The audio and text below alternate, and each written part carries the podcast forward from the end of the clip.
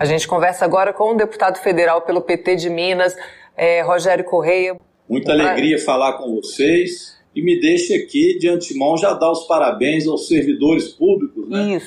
Hoje, dia 28, é o dia do servidor público e a eles a nossa homenagem, que é homenagem extensiva a todos aqueles que precisam do serviço público no Brasil e que o presidente Lula vai dar o tratamento adequado, diferente do que tem feito o genocida agora. Né? Então, Muito um grande abraço lembrado. aos servidores públicos. Muito bem lembrado, deputado. Obrigada por mais uma vez estar aqui com a gente. É uma excelente lembrança porque também, né, o funcionalismo está na mira aí de Guedes e Bolsonaro com ameaça de corte de até 25% nos salários. Um grande absurdo, sem dúvida. Deputado Lula venceu em Minas Gerais no primeiro turno, que é um estado simbólico, né, na disputa presidencial. Para vencer a eleição tem que vencer em Minas, é uma tradição. Eu queria que o senhor falasse dos legados, né, do, dos governos do PT no estado que justificam essa essa preferência do povo mineiro e contasse para a gente também como é que estão as mobilizações nessa reta final aí para eleger Lula presidente. Muito bem, nós vimos aí a Simone Tebet, né, junto com Lula, essa cena aí lá de Teoflotone. Mas a Simone esteve também ontem aqui em Minas Gerais, na cidade de Divinópolis, e esteve em Belo Horizonte, onde se reuniu com o prefeito de Belo Horizonte, Fuad Norma, e com o Centro Democrático aqui de Minas Gerais. Foi uma reunião muito bonita, com muitas mulheres presentes, e a Simone está dando uma força muito grande para que a gente possa ampliar a vantagem em Minas. Nós ganhamos em Minas Gerais exatamente com a diferença nacional. Minas é um retrato do Brasil. E agora vamos ampliar como vamos ampliar no Brasil, tenho certeza disso. E a Simone fez uma chamada muito forte dizendo que só existem agora duas candidaturas. E do campo democrático só existe uma, que é a candidatura do Lula. O outro, o genocida, é candidato a ditador. E ele já demonstrou isso, já tentou dar golpe no Brasil naquele fatídico 7 de setembro e agora está aí esperneando, fazendo ameaças de não reconhecer o resultado eleitoral. Então a Simone veio aqui, Simone Tebet, fez uma fala muito bonita, está reunindo os democratas de Minas Gerais para a gente ampliar essa diferença. Então nós estamos muito animados. E também não era por menos, né? Qualquer município mineiro, Amanda, você vai ver uma obra do Lula, seja uma moradia popular através do Minha Casa Minha Vida, milhares e milhões de pessoas que foram atendidas com Bolsa Família criado pelo presidente Lula. Se você quiser, também tem exemplos de creches que foram criadas. É o Estado que mais universidades tem no Brasil e criadas quase todas pelo presidente Lula, assim como institutos federais, o fortalecimento do SUS e centros de saúde que foram criados em diversos municípios que não tinham o, o mais médico, são tudo programas onde você for em qualquer dos 853 municípios mineiros tem a marca do Lula. E é por isso que o Lula é imbatível aqui em Minas Gerais e nós vamos ampliar essa diferença. Deputado, quantos municípios o senhor falou agora que tem o Estado? São 853 municípios. Pronto, e meu eu número... tive, Amanda. meu número estava certo, pode falar. E eu tive a, a, honra de ter agora, como deputado federal, a votação em 851 municípios. Maravilha. Apenas dois eu não tive voto. Então eu conheço bem Minas Gerais. Então, quando eu digo que o Lula tem uma marca em cada município mineiro, eu falo com conhecimento de causa, porque eu tive presente em grande parte desses municípios, em todos tem alguma coisa do Lula, com certeza. Deputado, que número muito expressivo, né? O senhor ter, ter votos em quase todos, né? São 853 municípios. E o presidente Lula também sempre dedicou uma atenção muito especial aos gestores municipais, tá? Ele faz, isso faz toda a diferença, né, deputado? Principalmente porque o país precisa ser recuperado. Então, todos esses atores vão ser fundamentais nesse processo, né? Como é que estão sendo tratados? Queria que a gente fizesse um paralelo, porque o Lula mesmo, é, na, na Confederação Nacional Nacional dos Municípios relembrou que ele tinha uma sala dedicada a receber esses prefeitos, aquela, aquela cena de prefeito com pires na mão em Brasília, aquilo tinha acabado, né? Eu queria que o senhor fizesse um paralelo. Como é que os prefeitos de Minas Gerais estão sendo tratados pelo atual presidente? Olha, se você perguntar aos prefeitos que obra teve deste genocida, desse presidente Jair Bolsonaro no município dele, ele responderá que nem, porque de fato não houve absolutamente nada. Então a comparação é até covardia. O governo Bolsonaro distratou, aliás, ele distratou prefeitos e governadores. Se o governador de Minas tivesse um pouco de consciência, ele não apoiava esse Jair Bolsonaro, porque ele tratou mal os governadores. Você se lembra?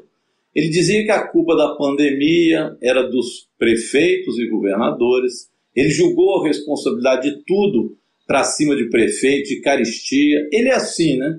Tudo que há de errado, ao invés dele assumir, tentar corrigir os problemas, ele joga para os outros. E assim ele agiu com os prefeitos. Então, realmente é incomparável. O governador aqui de Minas tem tentado repassar votos para o presidente Bolsonaro e não está conseguindo. Sequer consegue fazer com que os prefeitos coloquem a máquina, poucos fizeram isso, em favor do presidente Jair Bolsonaro. Exatamente porque o povo mineiro tem memória do que foi o presidente Lula e os próprios prefeitos têm também a memória e sabem a diferença de comportamento que foi. Por isso, é que aqui em Minas Gerais as pesquisas têm dado também a manutenção e até a ampliação da frente que nós tivemos no primeiro turno com o presidente Lula. O tratamento com os prefeitos foi muito bom aqui e independente de partidos políticos. A Simone Tebet lembrou isso ontem também aqui em Belo Horizonte. Ela mesma disse que foi prefeita lá no estado dela e, como prefeita, o Lula levou para lá é, uma fábrica importantíssima de celulose para a região, em que ela comemorou e ela, na época, ela dizia, era oposição ao presidente Lula. Então, o presidente tratou sempre os municípios e o povo com a mesma presteza e com a mesma necessidade que os municípios precisam. Eu acho que essa é a diferença. Não houve perseguição como há agora, né? E, aliás, pressões que tentam fazer em cima de prefeitos, é, assédio eleitoral. Então, é, mesmo com tudo isso, aqui em Minas, nós estamos com a convicção de que vamos ampliar a diferença. Estamos indo muito bem na campanha agora na região metropolitana de Belo Horizonte. A entrada aqui do prefeito Fuad Nova vai fazer uma diferença, da Simone Tebet. Então, estou muito otimista. Viu?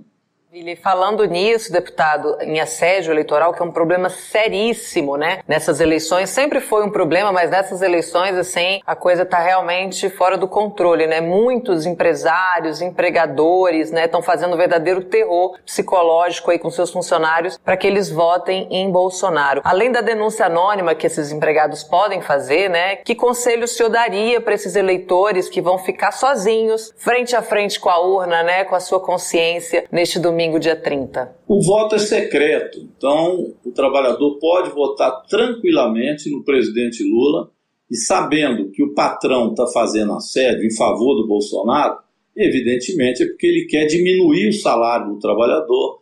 Aliás, é um assunto que nós precisamos aqui aprofundar também, né? que é o saco de maldades e as agendas negativas que o presidente Jair Bolsonaro já está apontando para o Brasil. Então é exatamente por isso que o trabalhador, tendo consciência de trabalhador, precisa votar no presidente Lula. E se tiver a sede eleitoral, pode fazer denúncia anônima, que nós estamos encaminhando para o Ministério Público do Trabalho. Inclusive, aqui em Minas já tivemos exemplos de empresas que estão sendo punidas por fazer assédio, vão pagar a multa e tiveram que refazer o comportamento. Aliás, outro dia esteve aqui o Bananinha, né, o filho do Bolsonaro, o Eduardo Bananinha Bolsonaro, e esteve no frigorífico tentando pressionar trabalhadores. O tiro saiu pela culatra, ele vai responder também para o processo.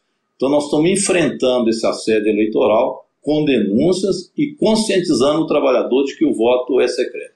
Maravilha, deputado. Muito boa essa mensagem, muito boa essa lembrança aí para que o povo vote com a sua consciência, né? Lembrando que o voto é secreto e vote também com alegria. Queria que o senhor fizesse uma convocação e final para o povo mineiro comparecer às urnas com alegria, com animação, com muita esperança e também evitando ali as provocações, né? Não caindo em provocações, porque esse clima de terror não vai contaminar nossa militância. A militância aqui está muito alegre, está nas ruas, nós não tememos nada porque não temos o que temer, mas ao mesmo tempo não aceitamos provocação e continuamos a nossa campanha muito alegre, muito propositiva, apresentando ao povo aquilo que o Lula irá fazer de melhor para o nosso país. Precisamos de diminuir a abstenção, então, aquela decisão feita no Supremo Tribunal Federal também, de disponibilizar os ônibus gratuitamente, é preciso que o povo saiba que tem esse direito para poder exercer o seu a sua liberdade de voto, que será muito importante nesse tempo. É bom lembrar também que esta pauta negativa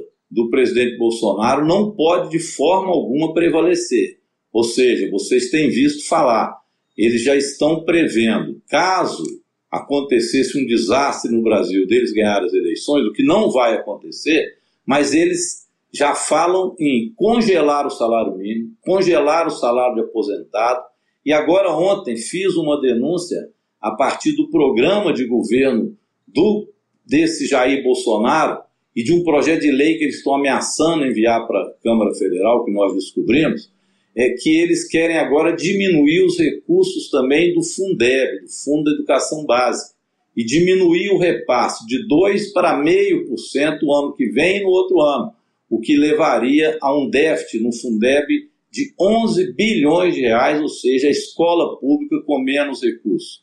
Já são escassos os recursos para alimentação escolar, porque ele vetou o aumento da alimentação escolar que nós aprovamos na Câmara Federal e nós vamos derrubar esse veto. Mas, enfim, é uma pauta negativa intensa.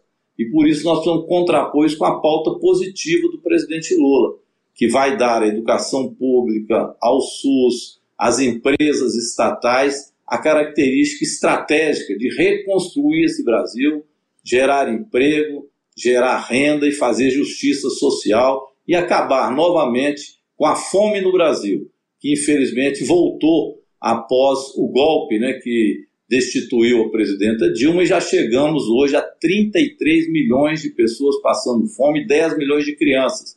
Essa será a prioridade do presidente Lula retomar ao povo brasileiro a sua dignidade, para que ele possa fazer três refeições ao dia e possa sua família ter emprego e ter renda. Então, muito alegres com a campanha, muito otimistas, desejar ao presidente Lula, né, que fez ontem aniversário, 77 anos, que ele tenha um ótimo desempenho no debate e que a gente possa comemorar na segunda-feira, aliás, domingo à noite, a partir das 9 horas, lotar as ruas e comemorar a vitória de Lula. Vamos, vamos juntos. Obrigada, deputado, pela sua participação. Um ótimo trabalho aí nessa reta final, que eu sei que o senhor está trabalhando todos os dias para essa eleição. E a gente vai ser feliz de novo no domingo, com certeza. Um abraço grande. Sempre na luta. Lula presidente. Sempre. Lula.